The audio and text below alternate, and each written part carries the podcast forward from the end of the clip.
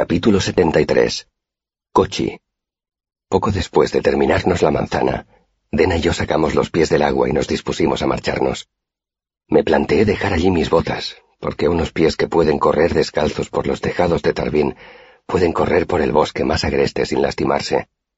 Pero no quería parecer incivilizado, así que me puse los calcetines, pese a que estaban húmedos y pegajosos de sudor. Estaba atándome los cordones de la bota cuando oí un débil ruido a lo lejos. Parecía provenir de detrás de un denso bosquecillo de pinos. Sin decir nada, alargué un brazo y toqué a Dena en el hombro para alertarla y me llevé un dedo a los labios. ¿Qué? articuló en silencio. Me acerqué un poco a ella, pisando con cuidado para no hacer ruido. Creo que he oído algo, le dije al oído.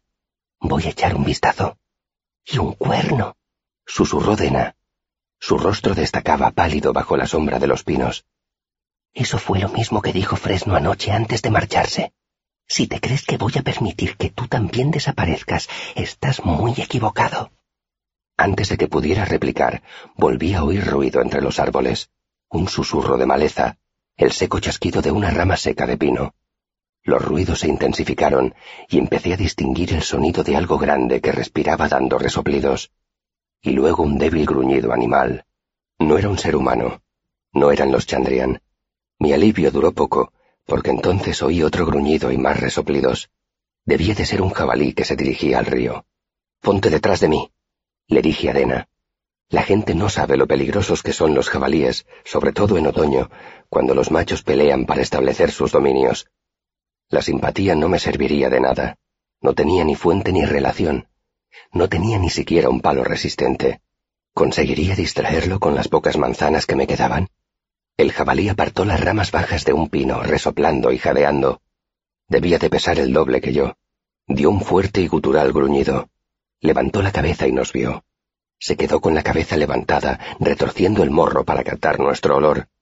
No corras o te perseguirá. Dije en voz baja, y poco a poco me coloqué delante de Dena. Como no se me ocurría nada más, saqué mi navaja y la abrí con el dedo pulgar. Retrocede y métete en el río. Los jabalíes no son buenos nadadores. No creo que sea peligrosa, replicó Dena en un tono de voz normal. Parece más curiosa que enfadada. Hizo una pausa. No es que no sepa apreciar tus nobles impulsos, pero... Me fijé y comprobé que Dena tenía razón. No era un macho, sino una hembra, y bajo la capa de barro que la cubría se distinguía el color rosado de los cerdos domésticos y no el marrón de los jabalíes. Aburrida, la cerda bajó la cabeza y empezó a ozar entre las matas que crecían debajo de los pinos. Entonces reparé en que me había agachado y estaba casi en cuclillas, con un brazo extendido como un luchador. En la otra mano tenía mi lamentable navaja. Era tan pequeña que ni siquiera podía cortar una manzana por la mitad de una sola vez.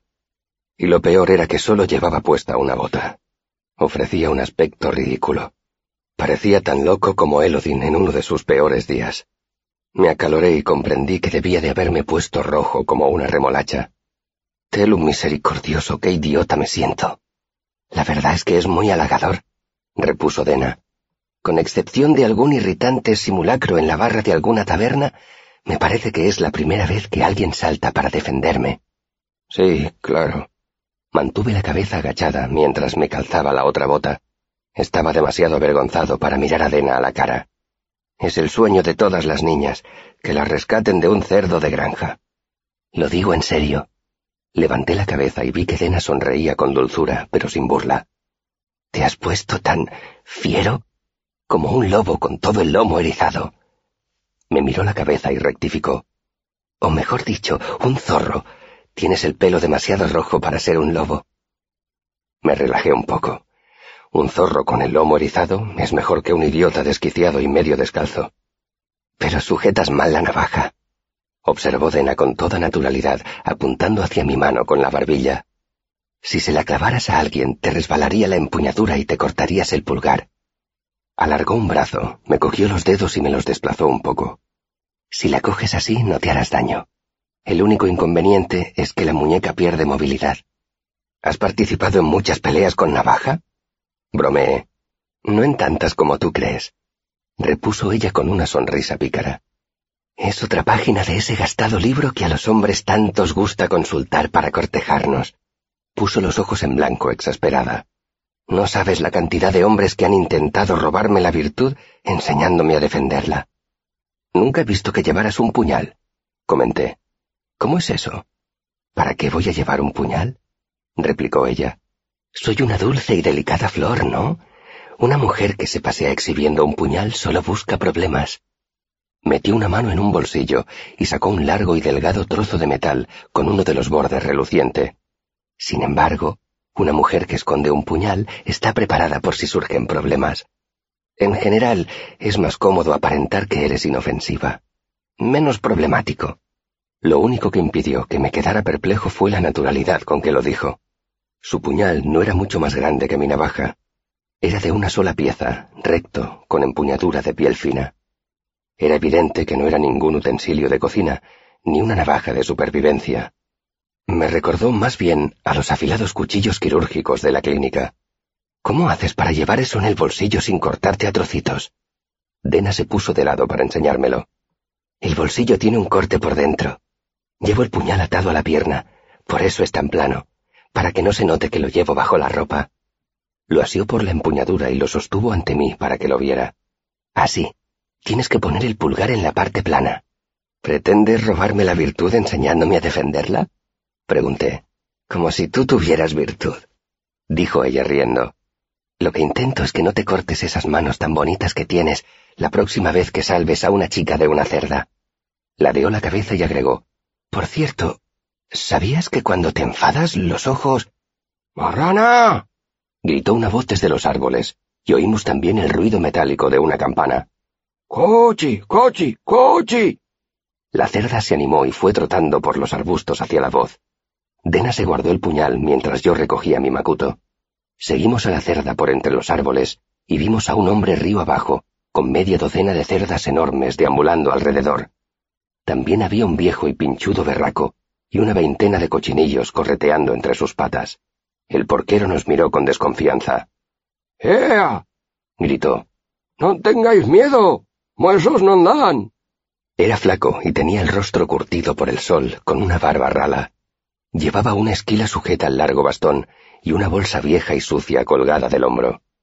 Olía mejor de lo que seguramente imagináis, porque los cerdos de montanera se mantienen mucho más limpios que los que viven encerrados en porquerizas. Y aunque hubiera olido como un cerdo de porqueriza, no se lo habría reprochado, porque sin duda alguna yo había olido mucho peor en varios momentos de mi vida. Parecíame a mí que algo hiere allí río abajo, dijo. Tenía un acento cerrado y pastoso, y costaba entenderle. Mi madre lo llamaba el habla del fondo del valle, porque sólo se oía en los pueblos que apenas tenían contacto con el mundo exterior. Incluso en las pequeñas aldeas rurales como Trevon, esa forma de expresarse ya se había perdido.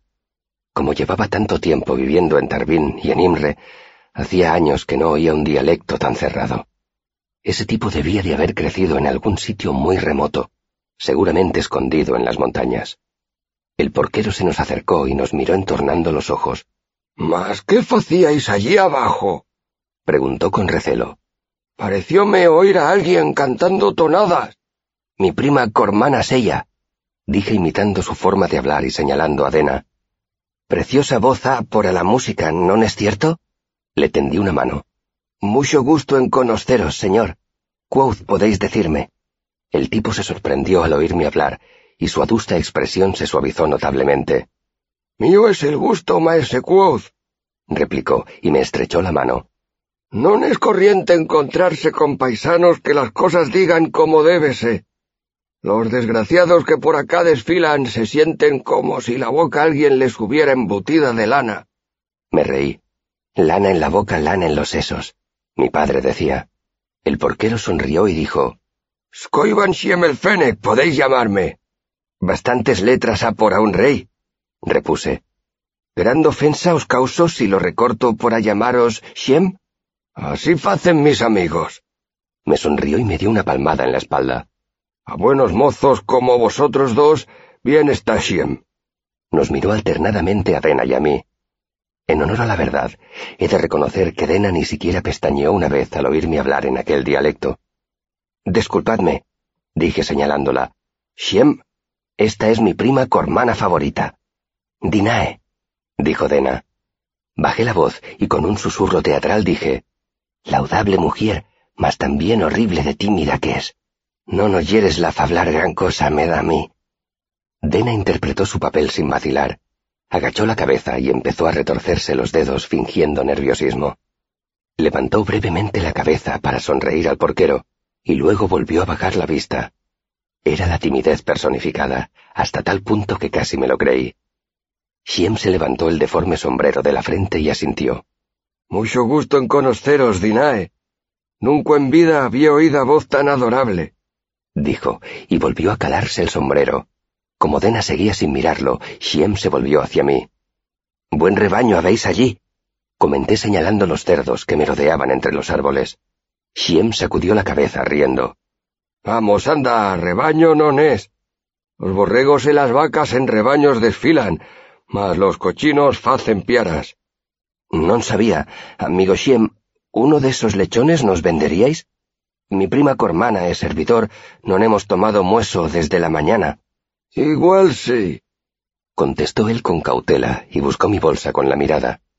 Si prepararlo por nos queréis, cuatro ayotas puedo darlas, dije, consciente de que le estaba ofreciendo un buen precio. Mas si la merced dispensáis de asentaros y compartir el conducho con nos. Lo estaba tanteando.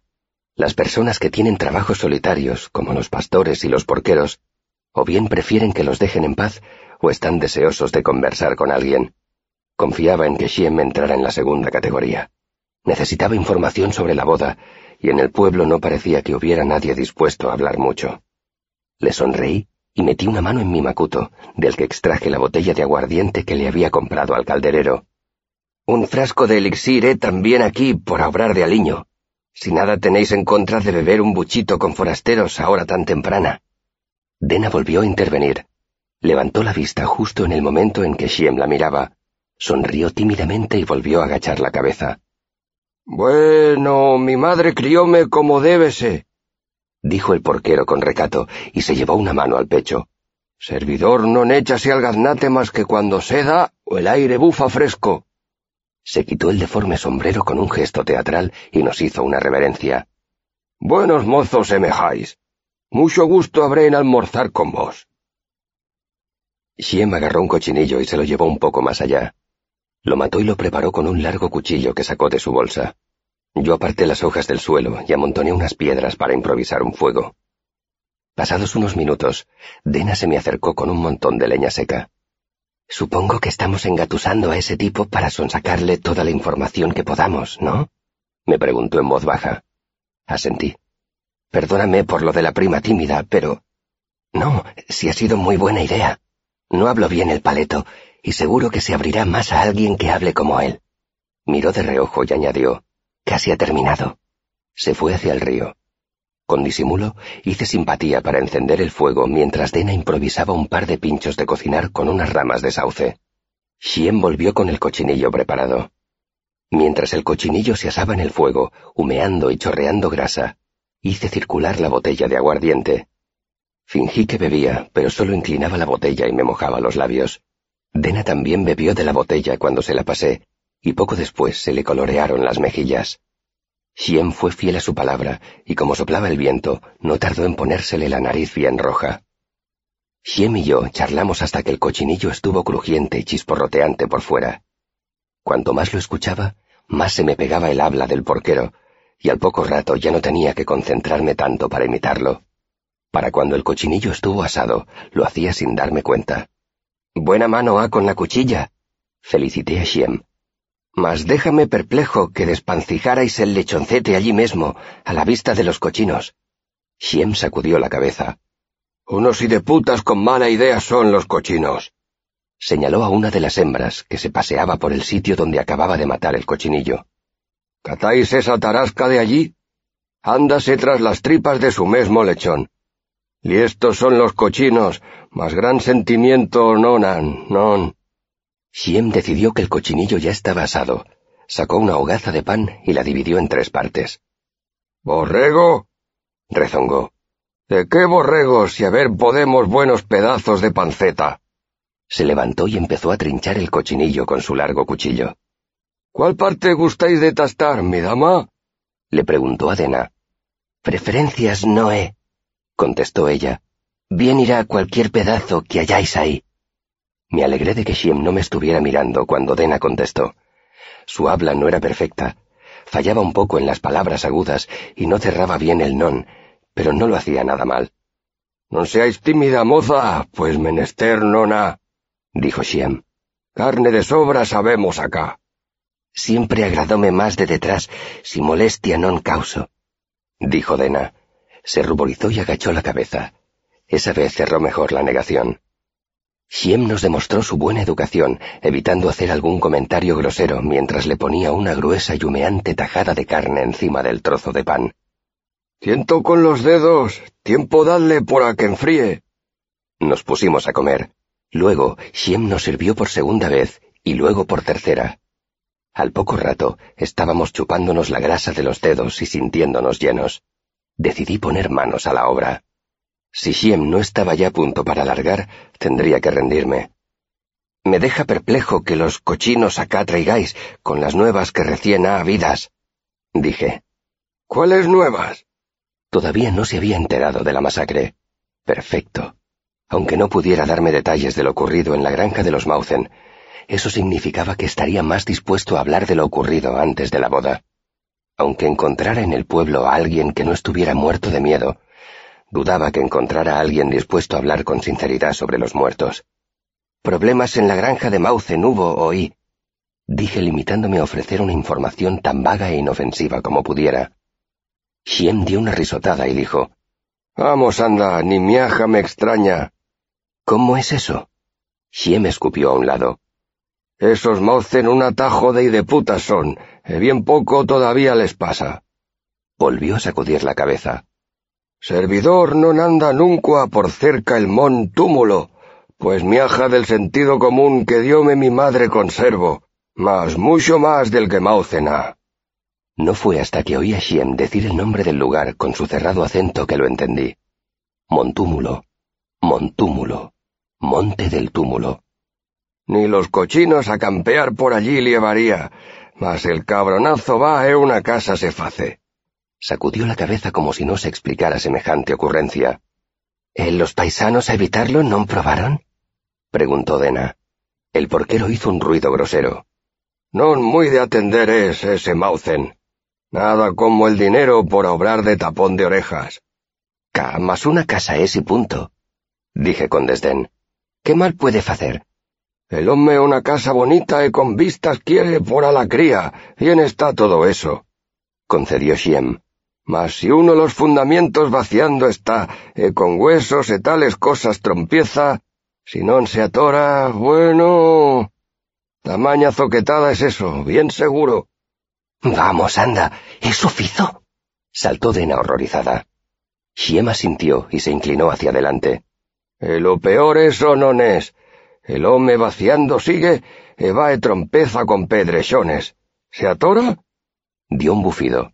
Non, échase a desoterrarlos e busca más por afacer la casa. Mas, ¿a qué non dar buen uso para los pedrechones? Pregunté. Xien me miró como si yo fuera imbécil. ¿Haceríais una casa con pedrechones de túmulo? ¿Desoterraríais algo de un túmulo y a vuestra cría lo daríais de regalo de casamiento? Ah, mas con algo trompezó. ¿Qué es ella? Le pasé la botella. Bueno, ahí está el gran secreto, dijo Shiem con amargura y bebió otro sorbo de aguardiente. Oyere que Mauzen estaba vaciando los fundamentos de la casa y sacaba pedrechones. Y eso era trompezóse con una cámara de pedrechón, menuda y fuertemente sellada. Más face callar a todos de lo que de allí saca, por a dar una alegría a la moza en el casamiento. Un tesoro, ¿non? Pregunté. —¡Cá! Dinero non sella. Sacudió la cabeza. Si dinero fuera, mauz en la boca non podría haber cosida. Me da a mí que era alguna... Abrió un poco la boca y la cerró, como si buscara la palabra adecuada. ¿Cómo se dicen esas antiguallas que ponen en anaqueles los ricos omnes por asombro de sus amigos? Me encogí de hombros. ¿Reliquias? sugirió Dena. Shiem se tocó el puente de la nariz y luego señaló a Dena componiendo una sonrisa. Eso es, una cosa lucidora por envidia de los paisanos. Siempre aire se ha dado ese Mauzen. ¿Con que nadie sabía que es ella? Pregunté. Shiem asintió. Unos pocos, contados. Mauzen es su hermano, dos críos de los suyos, eh, no sé si su mujer. Medio año ha de entonces acá, con el gran secreto por a ellos y ni uno más, todos inflados como pontífices. Eso lo enfocaba todo desde otra perspectiva. Tenía que volver a la granja y buscar otra vez. ¿A alguien habéis catado por aquí hoy? preguntó Dena. A mi tío buscamos. Shiem negó con la cabeza. El gusto no ne ha habido, non. Pues bien preocupada me ha, insistió Dena. Una cosa por otra no nos diré, Fermosa, replicó el porquero. Y a solas anda por los bosques de acá. Motivo habéis de preocuparos. ¿Campan por aquí malas gentes? pregunté. No, no es lo que piensades, respondió. Servidor no baja acá más que de año en año, a la otoñada. A cuenta sale si se trae de montanera a los cochinos más de un pelo. Cosas extrañas suceden por estos bosques, a septentrión sobre todo. Miró a Dena y luego se miró los pies. Era evidente que no estaba seguro de si debía continuar. Eso era exactamente la clase de comentario que yo quería oír. Así que, con la esperanza de provocarlo, hice un gesto de desdén y dije, ¿Con cuentos de viejas no salís agora, Shiem? Shiem frunció el entrecejo. Dos noches ha, cuando alcéme por a... Vaciló un momento y miró a Dena. Un asuntillo a atender, unas luces caté allí a septentrión, una gran fogarada azul, grande como una fogata, más salida de la nada. Chasqueó los dedos. Al segundo desaparecióse. Tres veces fue eso. Mal canguelo entróme. ¿Dos noches ha? La boda se había celebrado la noche anterior. Dos dije, o non. Ese tiempo llevo bajándome para el sur. Ca no quiero saber nada de lo que o quién face la fogarada azul de noche allí arriba. Vamos, anda, Shiem. ¿Fogaradas azules? No tengáisme por uno de esos embaucadores que cuentan historias de miedo por unos peniques, mozo, dijo enojado. La vida entera la he vivido por estos montes. Todos saben que algo sucede en las peñas fuera de septentrión, no en balde los paisanos ni se aprestan por allí. ¿No nave de granjas allí arriba? Pregunté. No sacarás nada de las peñas y pedresones no gustas de cosechar. Contestó acaloradamente. ¿Qué? ¿Creéis que no sé reconocer una candela de una fogata? Azul era, así os digo. Fogaradas bien grandes. Hizo un gesto expansivo con los brazos. Como cuando echas elixir en la lumbre. Lo dejé y despié la conversación. Al poco rato, Shiem dio un hondo suspiro y se levantó. Bien pelado habrán dejado los cochinos el sitio este. Cogió su bastón y lo sacudió para hacer sonar la esquila. Los cerdos obedientes aparecieron trotando desde diversas direcciones. ¡Ea, cochi! les gritó. ¡Cochi, cochi, cochi! ¡Tirando! Envolví las sobras del cochinillo en un trozo de arpillera, y Dena hizo unos cuantos viajes con la botella de agua y apagó el fuego. Para cuando terminamos, Shiem había controlado a su piara. Era más grande de lo que me había parecido. Había más de dos docenas de cerdas adultas, más los lechones y el berraco de lomo hirsuto y gris. El porquero nos dijo adiós con la mano, y sin decir nada más, echó a andar haciendo sonar la esquila de su bastón. Los cerdos lo seguían formando un grupo desmadejado. No ha sido muy sutil que digamos, dijo Dena. He tenido que empujarlo un poco. Me defendí. A la gente supersticiosa no le gusta hablar de las cosas que teme. Estaba a punto de cerrarse en banda y yo necesitaba saber qué había visto en el bosque. Yo habría sabido sonsacárselo. Se cazan más moscas con miel que con vinagre. ¿No lo sabías? Sí, seguramente, admití. Me colgué el macuto del hombro y eché a andar. Tenía entendido que no sabías hablar palurdo. Se me pegan fácilmente las formas de hablar, replicó Dena con un gesto de indiferencia. Esas cosas las pillo bastante deprisa. Mal canguelo me ha dado al principio. Me detuve y escupí al suelo. Mierda. Me va a costar un ciclo entero librarme de ese acento. Es como tener un trozo de cartílago entre los dientes. Dena observaba el paisaje con desaliento. Supongo que tendremos que volver a buscar a mi mecenas, a ver si así encuentras alguna respuesta. Me temo que no servirá de nada. Ya lo sé, pero al menos tengo que intentarlo. No me refería a eso. Mira, señalé el sitio donde los cerdos habían estado ozando entre la hojarasca en busca de algún suculento bocado. Shiem los ha dejado corretear por todas partes. Aunque hubiera alguna pista, nunca la encontraríamos. Dena aspiró hondo y soltó el aire con un cansado suspiro. ¿Queda algo en la botella? preguntó con desánimo. Todavía me duele la cabeza. Soy un idiota, dije mirando alrededor. ¿Por qué no has mencionado antes que te dolía? Fui hasta un pequeño abedul, corté varias tiras largas de corteza y se las llevé. El interior de la corteza es un buen analgésico. Eres un chico muy apañado. Peló un poco de corteza con la uña y se la metió en la boca. Arrugó la nariz. Es amarga. Así sabes que es una medicina. Dije, si tuviera buen sabor sería un caramelo. Sí, es como la vida misma, replicó ella. Nos gustan las cosas dulces, pero necesitamos las amargas. Sonrió al decirlo, pero solo con los labios. Por cierto, añadió, ¿cómo voy a encontrar a mi mecenas? Acepto sugerencias. Se me ha ocurrido una idea, dije colgándome el macuto del hombro. Pero primero hemos de regresar a la granja. Quiero volver a mirar una cosa. Volvimos a la cima del monte del túmulo y comprendí de dónde venía ese nombre. Había unos montículos extraños e irregulares, pese a que no se veían otras rocas por allí cerca. Ahora que sabía lo que buscaba, era imposible no fijarse en ellos. ¿Qué es eso que tanto te interesa? me preguntó Dena. Ten en cuenta que si intentas entrar en la casa, quizá me vea obligada a impedírtelo por la fuerza. Mira la casa, dije, y ahora mira ese risco que sobresale por encima de los árboles detrás del edificio. Lo señalé. La piedra de por aquí es casi negra, y las piedras de la casa son grises. Asentí. Dena me miraba con expectación. ¿Y eso qué significa exactamente?